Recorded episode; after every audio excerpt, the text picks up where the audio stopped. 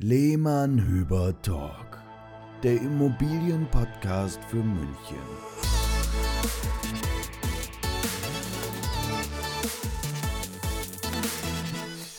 Hallo und herzlich willkommen zu einer neuen Folge des Lehmann Hüber Talk, einer etwas anderen Folge als sonst, denn wir waren eingeladen. Wir waren zu Gast in einem anderen Podcast, nämlich dem Maklergeflüster.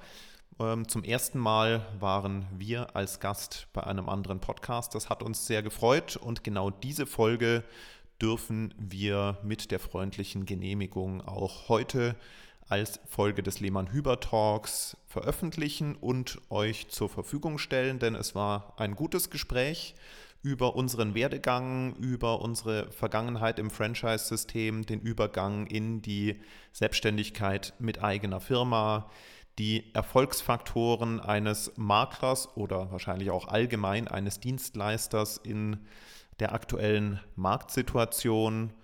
Wir hoffen, euch gefällt die Folge, also nicht wundern, es gibt einen anderen Moderator. Und äh, ja, gebt uns gerne mal ein Feedback, wie euch die Folge gefallen hat. Und jetzt viel Spaß mit Lehmann und Hüber zu Gast im Maklergeflüster Podcast.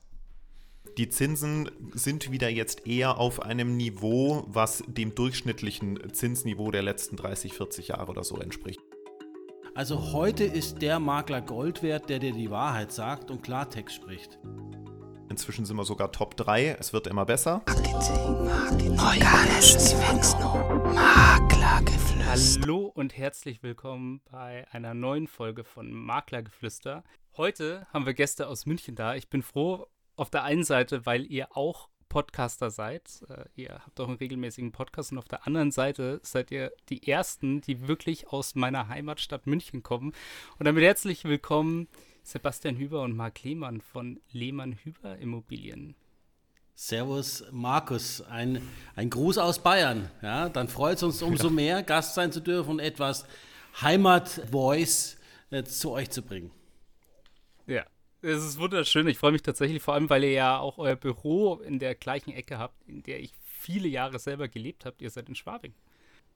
Genau, wir sind in der Herzogstraße jetzt seit sieben Jahren und ähm, aber da kommen wir sicherlich noch mal ein bisschen auf unseren Werdegang, was wir so hinter uns haben, aber jetzt in der Tat Schwabing seit sieben Jahren, ja. Cool. Ja, und München ist ja eine total spannende Stadt, was Immobilien angeht. Wir sind ja so bekannt in Deutschland für diejenigen, die eigentlich noch die höchsten Preise haben. Da sind wir jetzt ja natürlich auch sehr, sehr gespannt, wie es weitergeht. Und äh, ich bin mir aber auch total sicher, dass ihr eine total spannende Geschichte habt, wie ihr zu Immobilien gekommen seid und wie sich das alles entwickelt hat.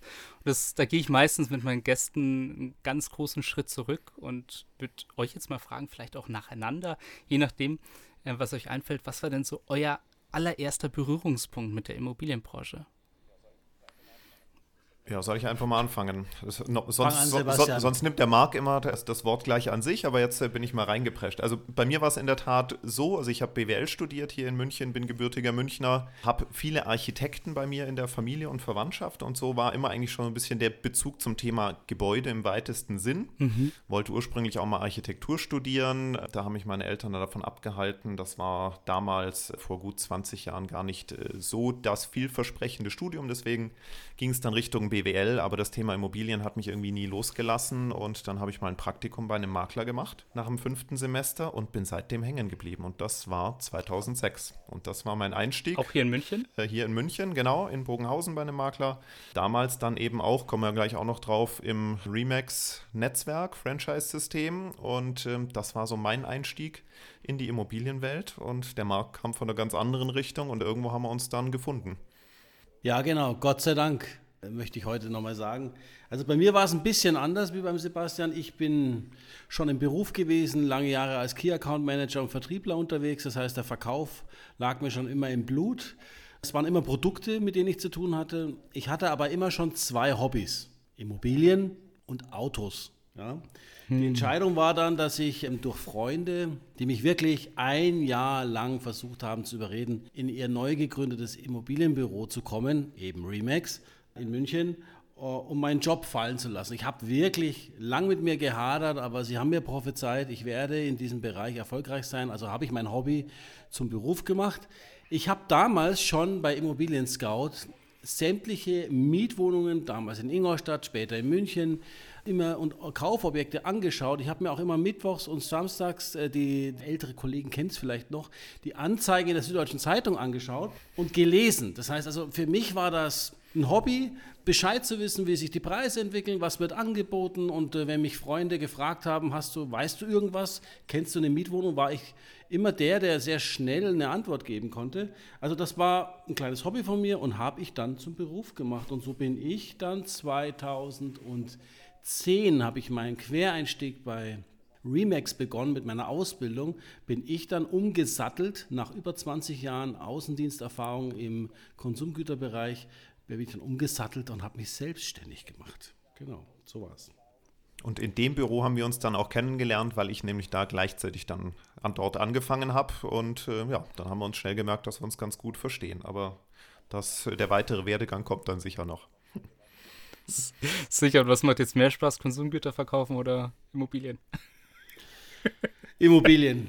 Also ich, ich, ich war immer gerne beim Kunden. Ich habe die Karstadts, die Kaufhofs, Amazon, Mediasaturn dieser Welt alle betreut. Ja, das war ein interessantes Geschäft. Ich habe gelernt, was WKZ heißt. Ich habe mit Einkäufern mhm. äh, zu tun gehabt, die wirklich knüppelhart waren. Also ich habe eine ganz harte Verkaufsschule hinter mir und weiß, was es heißt, wirklich Dinge an den Mann zu bringen. Freunde von mir sagen, ich bin der Einzige, der einem Eskimo, der schon zwei Kühlschränke hat, noch zwei zusätzlich verkaufen kann. Und jetzt musste ich aber lernen, Dienstleistung zu verkaufen. Und das war meine persönliche größte Herausforderung, denn wenn du keinen Markenartikel hast mit einer schönen Marke drauf, die schon bekannt ist, hast du dich jetzt als Marke und als Immobilienmakler bist du Dienstleister. Und dieses Verständnis muss man lernen, wenn man aus meiner Branche kommt. Aber ich kann dir sagen, es gab einen ganz bestimmten Antrieb, der mich auch dazu bewegt hat, dann Makler zu werden, nämlich ich habe leider sehr viel schlechte Maklerkollegen als privat suchender Kunde für Immobilien kennengelernt. Und da habe ich mir immer gedacht, Leute, ihr kennt ja noch nicht einmal das Einmaleins des Anstands, der Kommunikation und des Verkaufs. Mhm. Das kann ich besser wie ihr. Naja, und aus Meckern ist dann, ist dann der eigene Einstieg geworden. Und seitdem versuche ich es tatsächlich mit Maria und Sebastian, wir sind ja zu dritt, besser zu machen. Äh, die Kunden müssen entscheiden, ob wir das geschafft haben. Ja. Das ist klasse, aber ich bin mir sicher, das machen sie oft genug. Jetzt habt ihr ja schon gesagt, ihr seid beide bei Remax gestartet ursprünglich. Ähm, oder Marc, bei dir weiß ich es gar nicht so genau. Ja, auch. Schon auch, ne? Und wie hat sich dann weiterentwickelt? Weil grundsätzlich ist es ja schon eine andere Sache. Arbeite ich in einem Franchise oder gehe ich dann später und mache mich selbstständig? Da hat man ja unterschiedliche Vorteile. Wie hat sich das dann bei euch entwickelt und warum habt ihr dann diesen Gedanken gehabt, dass ihr sagt, okay, jetzt gründe ich und jetzt äh, steht mein eigener Name über der Tür? Also zuerst muss man mal sagen, Franchise ist in der Regel ein guter Einstieg für Makler, die aus anderen Branchen kommen oder aus der Ausbildung oder sowas. Weil gerade in München direkt sich selbstständig zu machen, viele versuchen es, nur wenige stehen es durch. Also korrekt. Das ist schon mal etwas, was für uns auch eine sehr gute Zeit und eine sehr gute Erfahrung war, weil es ist halt, man ist zwar selbstständig, aber halt Selbstständigkeit leid. Ähm, man hat ein Büro, man hat ein Telefon, man hat eine E-Mail-Adresse, man hat jemand, der sich um die Website kümmert und all diese Dinge. Man kann sich also wirklich auf seine Arbeit fokussieren. Aber es entwickelt sich halt dann weiter. Also wir haben dann sehr schnell gemerkt, dass wir, also vor allem erstmal Marc und ich, schon später kam Maria dann noch in das Büro und in unser Team dazu, dass wir einfach zu dritt sehr gut funktionieren. Und wir haben uns entsprechend dann auch sehr schnell entwickelt, auch von den Umsätzen innerhalb des Büros. Und da ist man dann irgendwann, hat man das Gefühl, ja, jetzt ist das Franchise-System nicht mehr der, der Antrieb, sondern eher die Bremse. Der Remax-Mantel hat uns nicht mehr gepasst. So kann man es, glaube ich, symbolisch sagen, über, über, im übertragenen Sinne. Äh, die, die Ideen, die Sebastian, Maria und ich hatten, konnten wir dann innerhalb des Franchise-Systems mit doch einigen Normen ja, und auch hinsichtlich des Büros, die einige Richtungen waren vorgegeben, konnten wir diese Wege nicht gehen. Ja, und wir konnten auch diese Entscheidungen nicht alleine fällen fürs Büro. Und so ist innerhalb ja, ist dieses kleine Team entstanden und die natürliche Folge war dann eben Lehmann-Hüber Immobilien mit einem schönen Büro in Schwabing. Wir haben also ein schönes Altbaubüro gefunden und haben unsere Vision dann umgesetzt. Der Weg war dann sehr typisch äh, für uns, will ich noch dazu sagen. Also Ja. Marc war ein, also wir haben dann 2017 den Bruch gemacht und uns selbstständig gemacht. Marc hat mich schon ein, zwei Jahre vorher, komm, lass doch machen, wir schaffen das, wir sind gut genug. Dass wir gut genug sind, wusste ich auch. Ich hatte nur immer ein bisschen den, den Kostenblock und die Verantwortung und das Risiko auch im Blick. Ich wollte da noch ein bisschen mehr reinwachsen. Also ich war eher der Bremsende und Marc und Maria so die Beschleunigenden. Und 2017 war dann eben der richtige Zeitpunkt, ähm, wo, wo wir uns einig waren oder ich dann auch so weit war und gesagt haben, jetzt machen wir es und vorweggenommen, es war genau die richtige Entscheidung zum richtigen Zeitpunkt. Ja, aber es klingt ja nach, einer, nach einem sehr guten Team auch, wenn ihr euch gegenseitig da ausgleicht. So der eine, der sagt, oh, pass mal auf, ja, wir, vielleicht sollten wir da vorsichtig sein und da. Und der andere, der dann vielleicht auch antreibt und sagt, okay, komm, lass uns den nächsten Schritt gehen, lass uns das machen. Da ergänzt ihr euch sehr gut, oder? Ja, also ich glaube, das, das ist genau auch das, was uns auszeichnet. Also das merkt man vom Podcast uns zuhören, ähm, dass der Marc sehr schnell sehr viel mehr redet und ich viel mehr überlege und äh, es auf den Punkt bringe. Was soll das jetzt heißen? Sebastian? Genau so sind wir auch und das genau, genau das. Und, und das ist eben die Kombination, die im Business wirklich sehr gut funktioniert. Also der Marc treibt an und ich ähm, bin derjenige, der dann ab und zu zwischendrin mal zur Vernunft aufruft und Maria ist diejenige, die dann zwischen uns, ja, will nicht sagen vermittelt, also das so schlimm ist es noch nicht, aber die uns zur Ordnung mahnt und uns an Dinge erinnert, die wir in unserem täglichen Antrieb dann eher mal vergessen. Und so ist es wirklich die perfekte Dreierkonstellation. Und äh, das ist auch so ein bisschen so das Learning, was, was man jetzt, ich meine, es hören ja viele Makler den Podcast, ähm, wahrscheinlich im Wesentlichen Makler. Und das ist echt etwas, wo ich sage, diese Teamkonstellation ähm, macht so viel aus für den Erfolg bei uns. Also ich kann mir nicht vorstellen, alleine Makler zu sein, ihr glaube ich auch nicht. Und erstens, man ergänzt sich gut und man ganz pragmatisch, man kann sich auch gut vertreten. Wenn der eine krank ist, der eine im Urlaub ist, sind die anderen da und das Also, ich sag mal dazu noch eins, lieber Sebastian, du hast natürlich recht. Aber es ist ja auch, also runtergebrochen ist es jetzt so, ne, in meiner Sprache gesprochen. Bei uns macht doch jeder das, er kann sein Talent ausleben und das, was ihm Spaß macht. Jetzt stell dir doch mal vor, du machst deinen Job und du machst nur noch das, was dir wirklich Spaß macht. In jedem Job gibt es Dinge, die dir nicht Spaß machen. Aber wir haben uns von den Talenten und von den Charakteren her so äh, ergänzen wir uns so dermaßen gut, dass jeder nur noch das tut in unserer Firma, was ihm wirklich Spaß macht. Und was ist das Ergebnis? Natürlich Erfolg. Weil du natürlich mit Spaß und Leidenschaft viel mehr erreichst. Und so haben wir halt das Glück, dass wir uns gefunden haben, in der Konstellation und es unser Potenzial ausgenutzt haben und uns natürlich auch mit externer Beratung in die richtige Richtung bewegt haben, sodass wir unser Job als Makler fühlt sich gar nicht an wie ein Maklerjob. Es ist eigentlich unser Leben ja, und dass wir gerne leben, so wie es ist. Und äh, wir können da privat und geschäftlich, äh, vermischt sich da sehr eng, weil du bist als Makler ja irgendwo immer im Einsatz. Jetzt, glaube ich, ist das, ist das Zwischenmenschliche, glaube ich, ein Thema, dass man sich gut ergänzt, dass man auch vielleicht merkt, dass man auch gut miteinander diskutieren kann, auch vielleicht manchmal gut miteinander streiten kann. Ich glaube, das ist ganz, ganz wichtig. Und jetzt hat man gesehen, ihr seid mittlerweile relativ erfolgreich in München und da auch gut angekommen. Wenn man sich das jetzt aber überlegt und die meisten Leute sehen ja, okay, da hat er angefangen, da waren sie erfolgreich. Da sind da meistens so ein paar Dinge, ein paar Herausforderungen, die man da mitbringen muss und weswegen man vielleicht auch am Anfang manchmal auch vorsichtig ist. Was waren so Herausforderungen, die euch so begegnet sind auf dem Weg? Genau, also nehmen wir jetzt wirklich mal so den, den Cut 2017, der dann wirklich ja einfach der Sprung raus aus dem mehr oder weniger gemachten Nest in das eigene Nest war. Es musste halt das Business komplett weitergehen. Das heißt, wir hatten laufende Aufträge, ähm, die wir von Remax mitgenommen haben ähm, in die neue Firma. Das heißt, wir mussten gleichzeitig unser ganzes Business aufbauen, was vor allem im Bereich Infrastruktur, Büroeinrichtung, was wir diskutiert haben, über Lampen im Besprechungszimmer und so weiter. Also alles so die, die neuen Dinge, die dann dazukommen, das ganze Marketing aufzubauen, sich selbst in Worte zu fassen. Das war für uns ganz anfa am Anfang wirklich eine Herausforderung. Wir wussten, wer wir sind, wir wussten, was wir können. Wir wussten aber noch nicht, wie wir es sagen sollen, weil wir mussten dann raus aus dieser Remax-Sprache, haben sicherlich auch viel Gutes davon mitgenommen, aber plötzlich waren wir wir selbst und da haben wir uns dann eben, wie Marc auch gesagt hat, einfach Hilfe von außen genommen, ähm, mit einer sehr guten Agentur zusammengearbeitet, die uns dann wirklich in Worte und zum Leben erweckt hat. Und das, das hat sehr gut funktioniert. Eine große Herausforderung, wenn ich einen spreizen darf, ist das Thema zu verstehen, Unternehmer zu sein, Manager zu sein. Das heißt also zu erkennen, du bist nicht mehr der Selbstständige in der Light-Version, wie es bei Remix war, mit einem gemachten Büro und die, es war vorgeheizt äh, und Getränke gab es auch noch, sondern du, du bist jetzt ganz alleine und du musst aber auch unternehmerisch denken. Dieses unternehmerische Denken ist ein Talent, das hat man oder nicht, oder man lernt es oder man lernt es nicht. Ich habe festgestellt, kurzes Beispiel ganz, in meinem Remax-Kurs 2010 waren 27 Teilnehmer in der Fortbildung als Makler, als Immobilienmakler und drei davon gibt es heute noch als Makler. Also es gibt Boah. schon einen starken Schwund in der Branche, denn viele stellen sich das Maklersein ja sehr einfach vor. Und für uns ganz wichtig zu erkennen war, du musst nicht alles selber können. Und das machen die meisten Makler. Die meisten Makler denken, sie müssen alles selber können. Und was kommt dabei raus? Die Qualität bleibt auf der Strecke. Hm.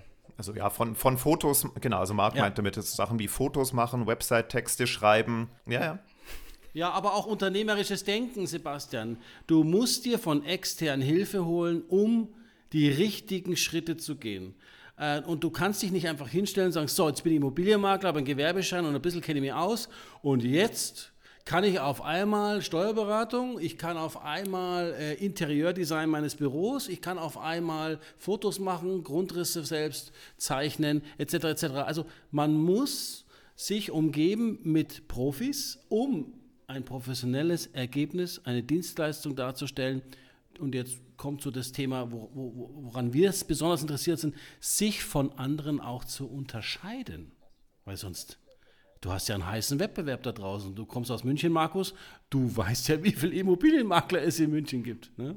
Ja, ja, und ich meine, es ist ja auch genau so, dass man ja auch die Hilfe selber anbietet. Auf der anderen Seite als Immobilienmakler, das ist ja auch eine Dienstleistung und bei der theoretisch, wenn es Leute nicht richtig machen würden, ihre Immobilie auch selbst verkaufen könnten. Und genauso finde ich, wie wenn man jetzt selber sagt, ich bin jemand und ich bin ein Profi und ich biete meine Dienstleistung an und das ist auch gut, wenn Leute die annehmen. Es ist ja auch genauso gut, wenn ich jetzt sage, ich nutze auch die Hilfe von anderen Profis, wie ihr es gerade gesagt habt, was Marketing, was Steuerberatung, was diese ganzen Themen angeht, dass man das auch delegieren kann. Genau, also wenn, wenn du selber Dienstleister bist, ja. dann wirst du auch ein viel hm. ich sag jetzt mal, weiß ich nicht, schwieriger oder einfacher, aber Kunde für andere Dienstleister. Aber zumindest du wirst, du wirst sensibler dafür, dass Dienstleistung ähm, etwas wert sein kann. Ja, und du erkennst sehr schnell, Thema Kommunikation, Sebastian, wie viele Dienstleister haben wir kennengelernt, die einen riesen Blumenstrauß an, an Möglichkeiten uns geboten haben und kaum ging es in den E-Mail-Verkehr oder in die Kommunikation, haben wir dann äh, bittere Enttäuschungen erlebt. Also Lehmann Hüber zum Beispiel, wir schreiben uns auf die Fahne, innerhalb 24 Stunden hat jeder Kunde von uns eine Antwort. Ob er ein Mietsuchkunde ist, ein verkaufender Kunde, ein Kaufinteressent, egal. Kommunikation ist das A und O. Wenn du aber bei einem Dienstleister ein, zwei Wochen auf eine Antwort warten musst, ja, was ist das für ein Einstieg, mit dem kannst du eigentlich schon nicht zusammenarbeiten. Also wir sind da echt picky geworden, weil wir eben unsere Ansprüche selbst so hochhalten. Mhm. Aber ich muss sagen, am Ende des Tages ist es richtig, weil wir dann daraus eine Essenz an Partnern jetzt haben, auf die wir uns zu 100% verlassen können und in Kooperationen jetzt auch mit Partnern arbeiten, die ebenfalls auf Augenhöhe denken, wie wir. Ja, und Verlässlichkeit ist, glaube ich, schon ein sehr, sehr wichtiger Punkt, sehr essentieller Punkt. Und vielleicht unter anderem mit diesem Wert habt ihr es ja auch geschafft, unter die Top 5 von den Maklern in München zu kommen. Was, was waren noch so Faktoren, die euch geholfen haben, dahin zu kommen? Und, und, was unterscheidet euch?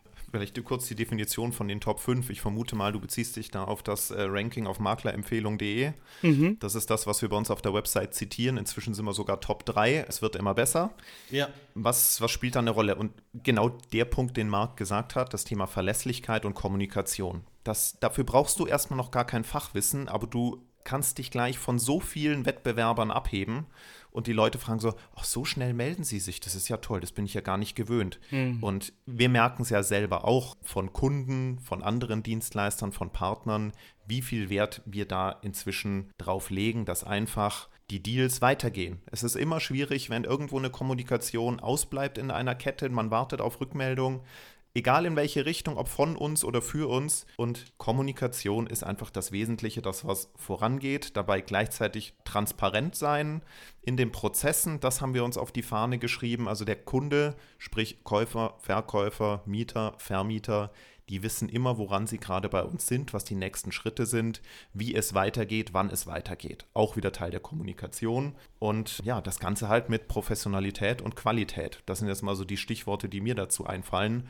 Seriös auftreten. Und die Makler haben ja grundsätzlich einfach mal einen schlechten Ruf. Und in der Breite auch zu Recht, muss man sagen. Hm. Und umso schwerer ist es für uns zwar erstmal, den Fuß in die Tür zu kriegen, aber sobald wir den Fuß drin haben, kriegen wir super Feedback und die Leute sagen, ach, das ist ja mal ganz anders, so kenne ich das ja gar nicht, das hätte ich ja gar nicht erwartet. Und dann ist es, ich will nicht sagen einfach, weil Konsequenz ist schon mal nicht einfach, aber es sind jetzt keine bahnbrechenden Besonderheiten Raketenwissenschaft, sondern man kommt schon mal einen sehr weiten Weg einfach mit normalem Anstand.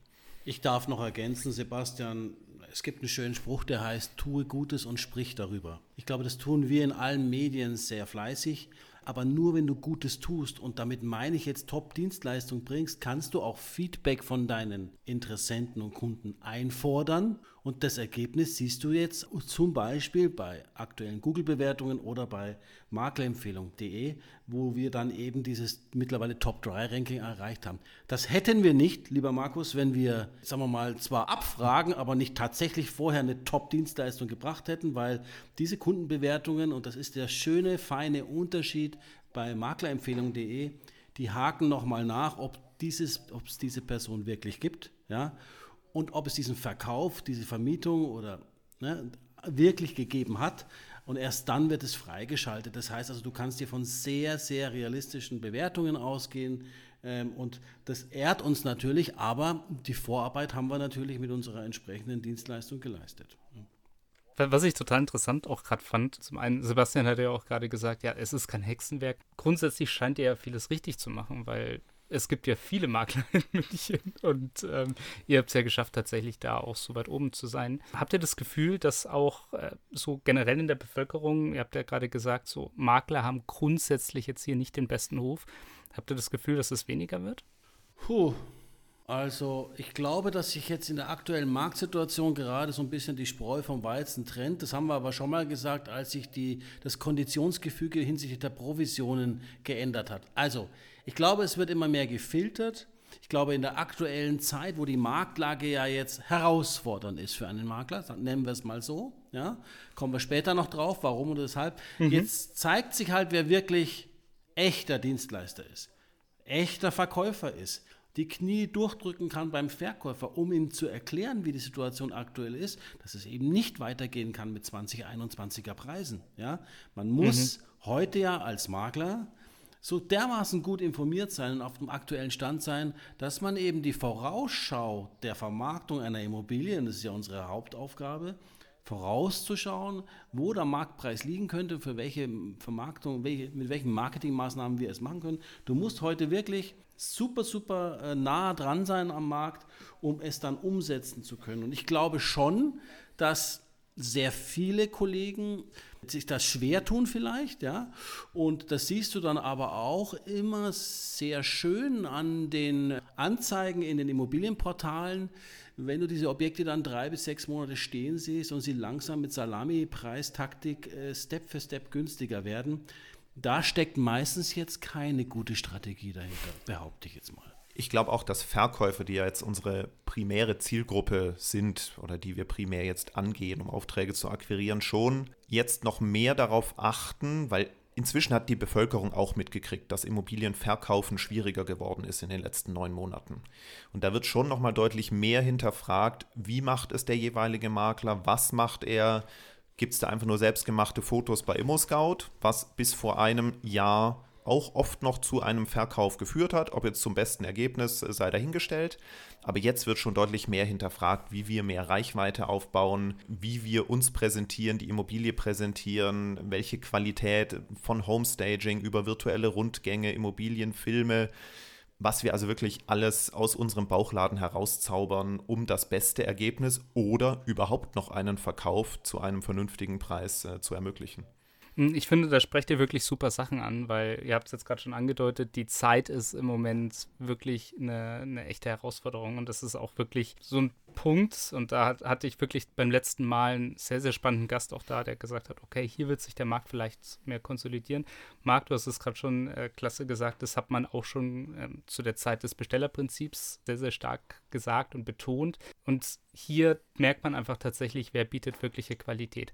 Was ist jetzt so eure Strategie? Ihr habt jetzt schon so ein bisschen was gesagt. Immobilienfilme, auch, auch wirklich auf Qualität setzen, auf eine sehr, sehr wertige Dienstleistung. Habt ihr vielleicht noch so einen kleinen Tipp, wie man es schafft, als Makler wirklich auch zu wachsen in, in so einer Zeit?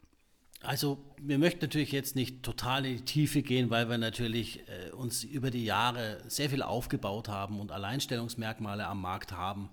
Aber äh, Sebastian wird mich bremsen, wenn ich zu viel verrate, aber ich sage es mal so, wir, wir haben einen USP, das ist der Lehmann-Hüber Verkaufsprozess und der macht uns, macht den Unterschied aus. Der richtige Makler macht einfach den Unterschied, sei es jetzt sein Talent zu verkaufen, sein Einsatz beim Kunden oder mit der Strategie, mit der er herangeht. Ich kann nur sagen, Sebastian, Maria und ich, wir packen alle Punkte an. Wir haben Prozesse, wir denken und wir, wir machen uns Gedanken über die Provisionsstrategie, wir machen uns Gedanken über den Angebotspreis, wir machen uns Gedanken über das Verfahren, wie wir verkaufen, ja, also Thema Kaufangebotsverfahren.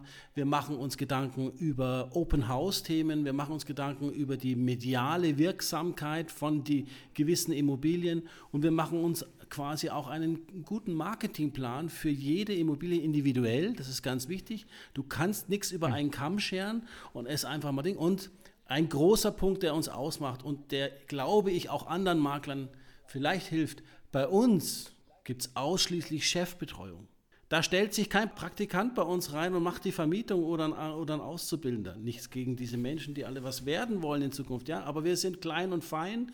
Wir sind eine kleine, feine Maklermanufaktur. Wir nehmen auch nur so viele Aufträge an, wie wir wirklich selbst qualitativ betreuen können. Vielleicht ist da jetzt der ein oder andere Tipp dabei, aber wie Sebastian schon gesagt hat, Kommunikation ist das A und O. Und ganz ehrlich, in schwierigen Zeiten brauchst du ja nur schauen, wenn es dir privat mal nicht gut geht.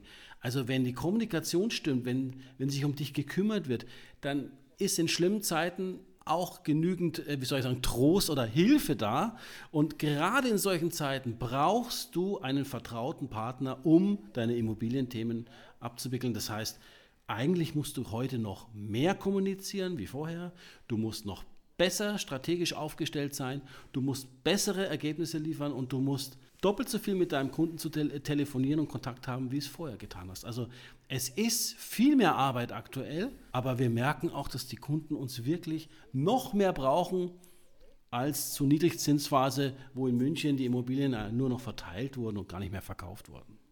Ein Satz noch zum Thema Kommunikation in der aktuellen Phase. Das ist für uns jetzt natürlich auch viel schwieriger, denn bis vor neun Monaten hast du ja quasi jede Woche deinem Verkäufer ein Erfolgserlebnis berichten können. Wir hatten jetzt so und so viele Anfragen, wir hatten so und so viele Besichtigungen, wir kriegen jetzt so und so viele Kaufangebote, wir werden ihren Wunschpreis übertreffen und so weiter. Das war natürlich die inhaltlich noch relativ einfache Art der Kommunikation. Jetzt aktuell gibt es halt mal Phasen von zwei, drei Wochen, wo wir dem Verkäufer auch in derselben Ehrlichkeit, Transparenz und Kommunikationsrhythmus sagen müssen, so, es kamen jetzt leider nur zwei Anfragen dazu in der letzten Woche, leider keine neue Besichtigung, es ist da und daran gescheitert.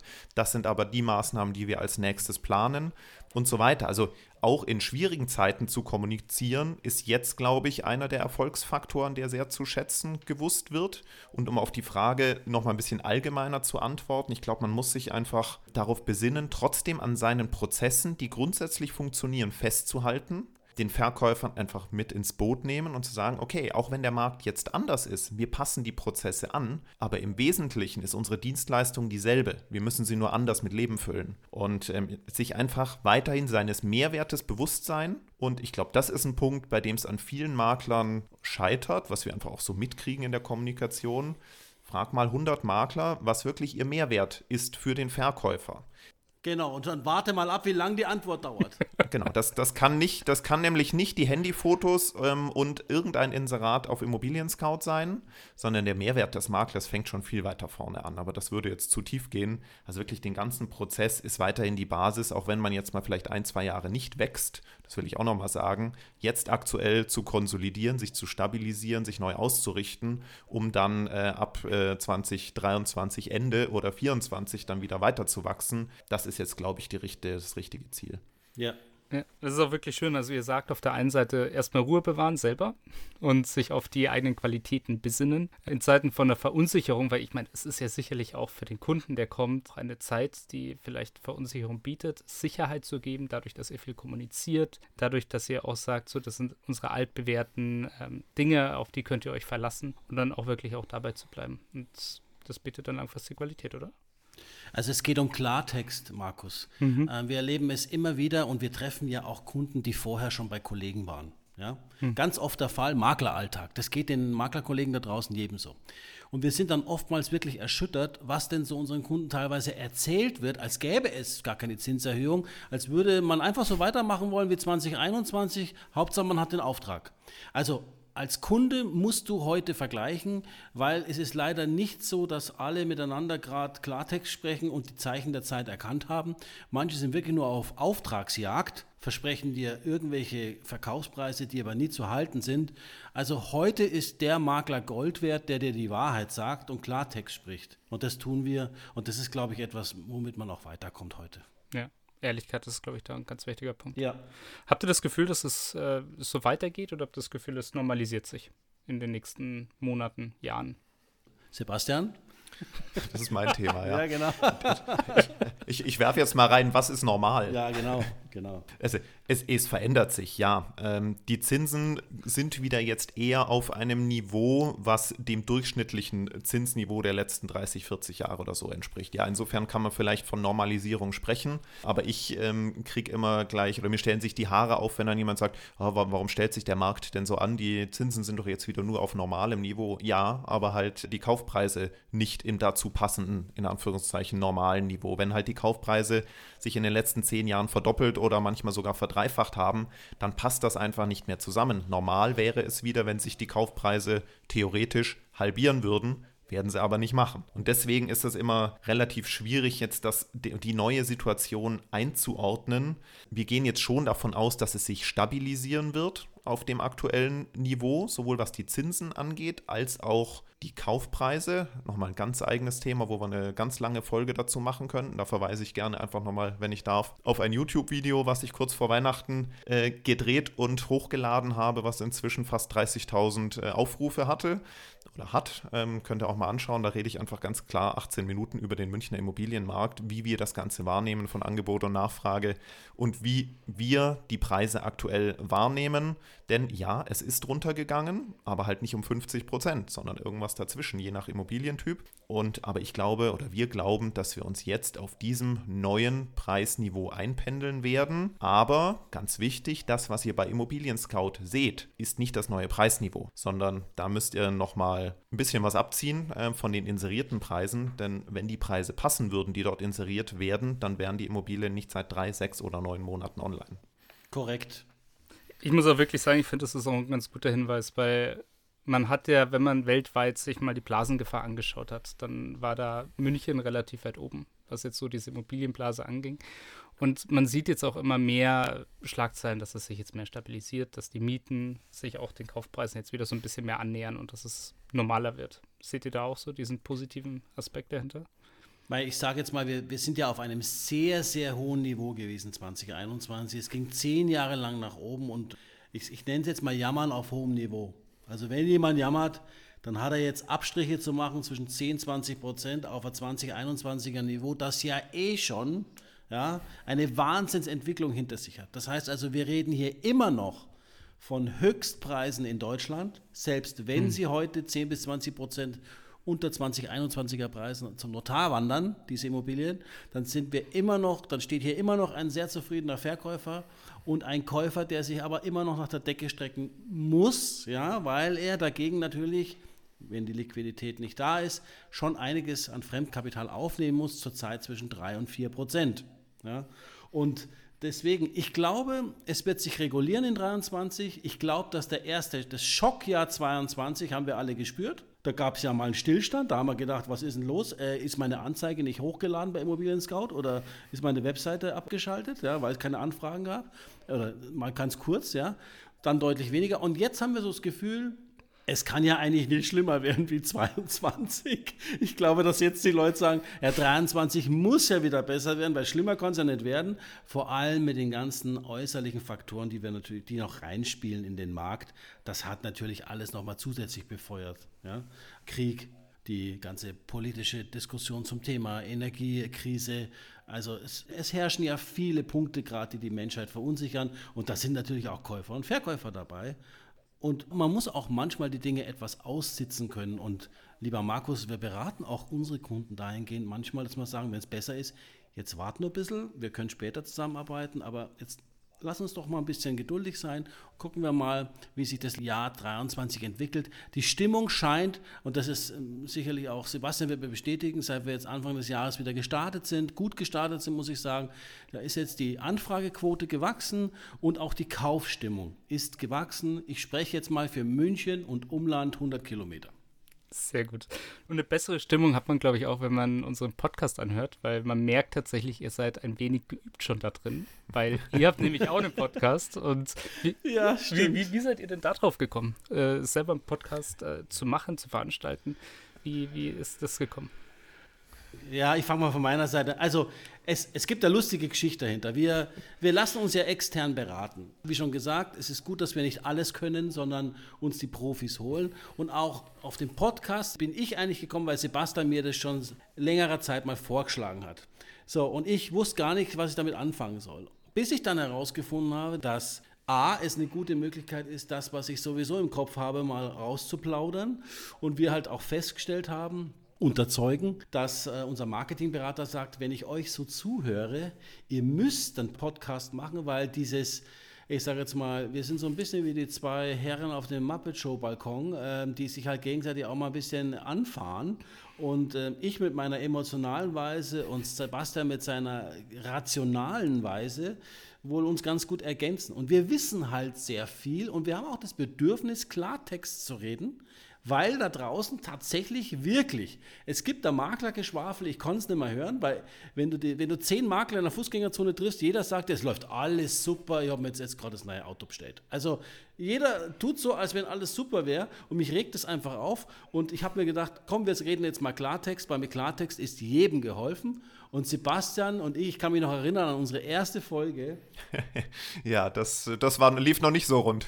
das lief noch nicht so rund, aber es ist irrsinnig lustig und wir haben uns in dieser Podcast-Thematik wiedergefunden, gell, Sebastian? Wir haben eine Möglichkeit gefunden, das, was wir eigentlich so an Wissen haben und das, was wir so denken, einfach in die Allgemeinheit, an der Allgemeinheit zur Verfügung zu stellen, weil da geht es nicht darum, andere schlau zu machen, sondern es geht einfach darum, dass ja der Immobilienmarkt oder das Thema Immobilie schon sehr komplex ist und wir versuchen auch Hilfestellung zu geben. Ne?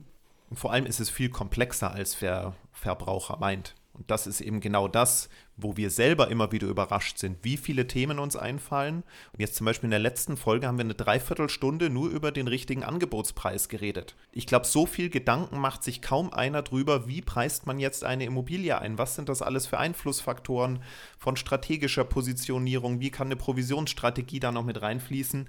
Und das ist für uns spannend und ich bin derjenige, der meistens die Themen dann auch inhaltlich vorbereitet. Ich lerne auch in jeder ja. Vorbereitung auf eine neue Podcast-Folge wieder was dazu.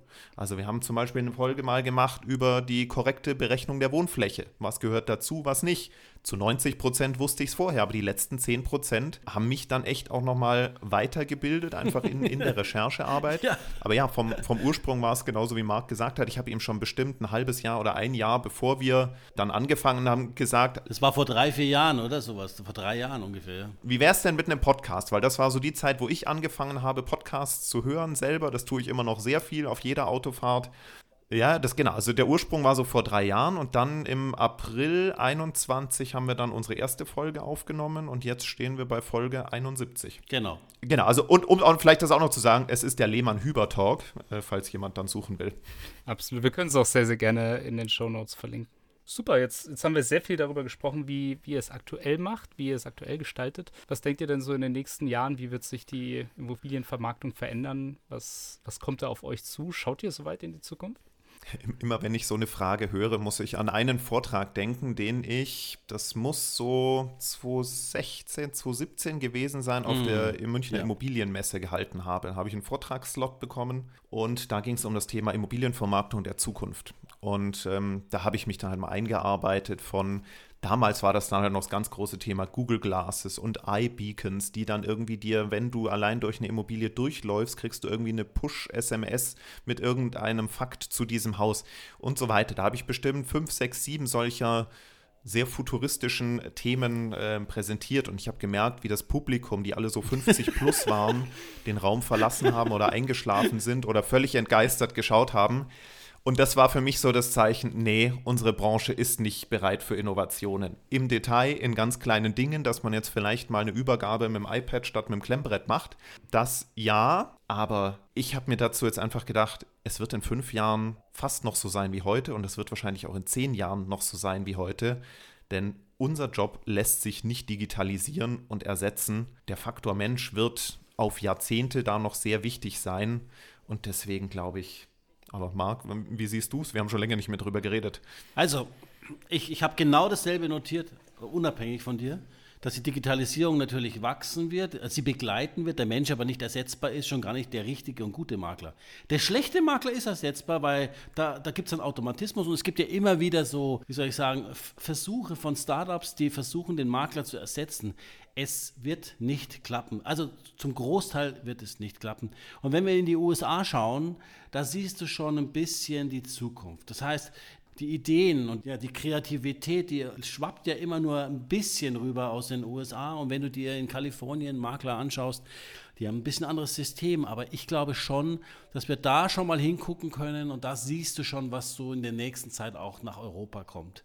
Der Mensch ist da immer noch da, aber es wird ganz stark, die Kommunikation muss bleiben und da es eine Vertrauensgeschichte ist und da wir über die hohen Werte sprechen von Immobilien, wird sowas nicht einfach digital abgefrühstückt können wie in einem Webshop. Du kaufst dir keine Immobilie für eine Million einfach mal eben so wie in einem Shop. Ein paar Socken. Ja, das funktioniert nicht. Ja, ich, ich finde es irgendwie auch ganz spannend, wie äh, futuristisch manche Dinge schon hochstilisiert werden. Wir haben vor ein paar Monaten mal eine Umfrage gemacht, wie jetzt Immobilien vielleicht über NFTs und Smart Contracts auf der Blockchain komplett ohne Zwischenmensch gehandelt werden. Ich glaube, damals hatte man noch so diese Idee, weil das so im Hype war und jetzt mittlerweile man einfach kann man sich das überhaupt nicht mehr vorstellen gerade am Beispiel NFTs sieht man ja ganz schnell, wie so ein Hype innerhalb nach ein paar Monaten wieder verfliegt. Also es gibt sicherlich interessante Möglichkeiten. Also das Thema Tokenisierung von Immobilien, denke ich mal einfach als Investmentvehikel, kann kommen für denjenigen, für den das das Richtige ist. Wer aber wirklich eine Leidenschaft für Immobilien hat und jetzt nicht nur im beruflichen Kontext, sondern auch Immobilien als Altersvorsorge oder sowas, der wird sich eine, ein Grundbuch kaufen, wo das zu einer richtigen gemauerten Wohnung oder zu einem Haus gehört. Das sind so Dinge, es wird sicherlich ein paar Nebenprodukte geben, die die ähm, Digitalisierung mit sich bringt, aber die klassische Immobilienvermarktung wird immer noch mit Besichtigungen vor Ort zwischen Menschen, also auch das ganze Thema äh, Virtual Reality war ja auch hm. ähm, vor fünf Jahren ganz großes Thema. Wir werden Immobilien nur noch virtuell besichtigen. Wir setzen uns in irgendwie äh, einen Raum, der dann uns die Immobilie digital vorgaukelt. Nee, warum denn? Also das Thema Bauchgefühl, aus dem Fenster gucken, das ist so wichtig für eine Kaufentscheidung. Ich meine, natürlich nutzen wir jetzt in Form von den virtuellen Rundgänge, ähm, bereiten wir Besichtigungen effizienter vor, aber die Besichtigung an sich wird deswegen trotzdem nicht ersetzt. Es geht um die Sinne, riechen, fühlen, anfassen. Du musst in, im Haus sein, um wirklich festzustellen, ziehe ich hier mit meiner Familie ein, will ich das kaufen, ist es mir wert? Und die Kaufpreis, das Kaufpreis zustandekommen, das Zustandekommen eines Angebotspreises, ist, ist, da, ist, da müssen die Sinne mitspielen. Und die emotionale Vermarktung, die kann teilweise digitalisiert abgebildet werden, aber oder verbessert werden auch mit höheren Qualität. Ich glaube auch, dass wir im energetischen Bereich vielleicht noch neue Vertriebsschwerpunkte haben werden zukünftig, ja, wo man einfach noch Partner mit reinnimmt, um das Thema energetische Planung für ein älteres Haus gleich mit abfrühstückt oder mit anbietet etc., dass das nochmal wichtig wird, weil wir haben ja, ne, wir leben ja in einer Welt, die wir versuchen zu retten und wir müssen natürlich energetisch auch bei diesen Immobilienthemen dabei bleiben. Also es wird neue Themen rundum geben, aber ich glaube, der Mensch der gute Makler wird immer gebraucht werden. Und schlauer Kopf hat früher mal gesagt, das waren noch so Remax-Zeiten mit den großen Conventions. Und das soll auch allen Kollegen, die jetzt zuhören, äh, mal ein bisschen einen Trost geben. Egal in welcher Marktsituation du dich befindest, ein guter Makler wird immer gebraucht im Markt von den Käufern und von den Verkäufern. Egal wie die Marktsituation aussieht. Und ähm, da ist schon was Wahres dran. Voll. Vielleicht noch ein Schlusswort zum Thema Digitalisierung. Also äh, für uns ist ja echt so ein ganz großes rotes Tuch das Thema Immobilienbewertung durch. Äh, Danke, Sebastian. Vermeintlich oder künstliche vermeintliche Intelligenz. Äh, also wie oft werden wir konfrontiert äh, mit Bewertungen, dass der Verkäufer schon mal bei ImmoScout sein Haus hat bewerten lassen für 29,95 oder Price Hubble oder all diese Dinge.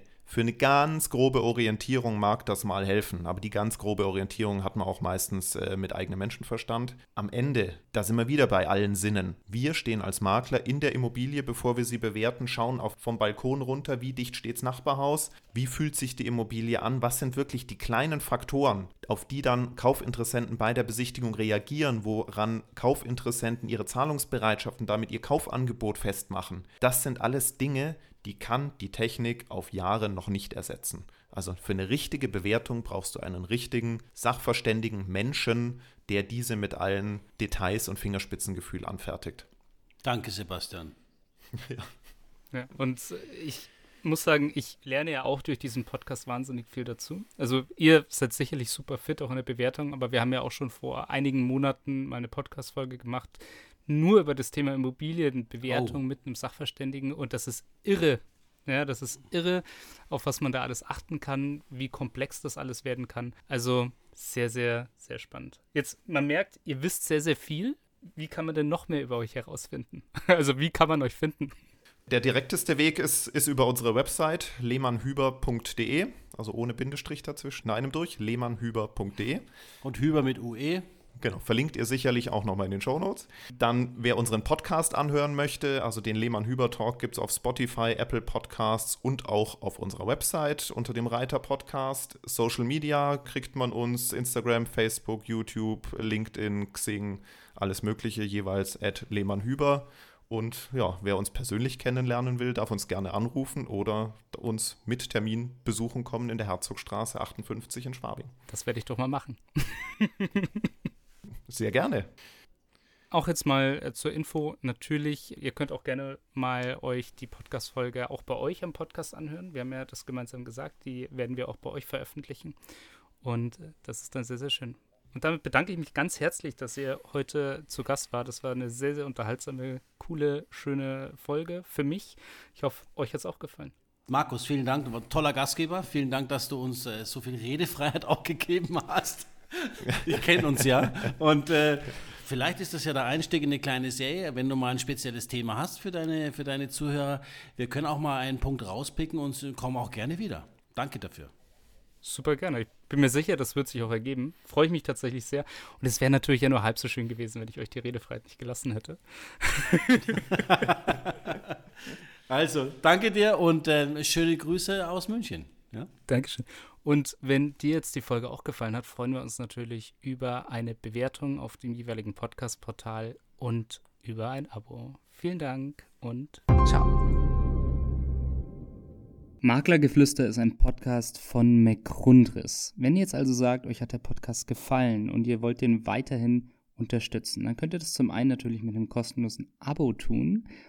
Zum anderen könnt ihr das aber auch machen, indem ihr eins von den tollen Produkten von McGrundriss kauft. Wenn ihr jetzt also sagt, ihr braucht gerade für eine Immobilie einen Grundriss oder ihr braucht eine 360-Grad-Tour oder ihr braucht eine Innenvisualisierung oder eine Außenvisualisierung, dann geht jetzt doch einfach mal auf mcgrundriss.de, schaut euch mal um, was es da so für Produkte gibt und vielleicht findet ihr ja das Richtige für euch. Viel Spaß dabei.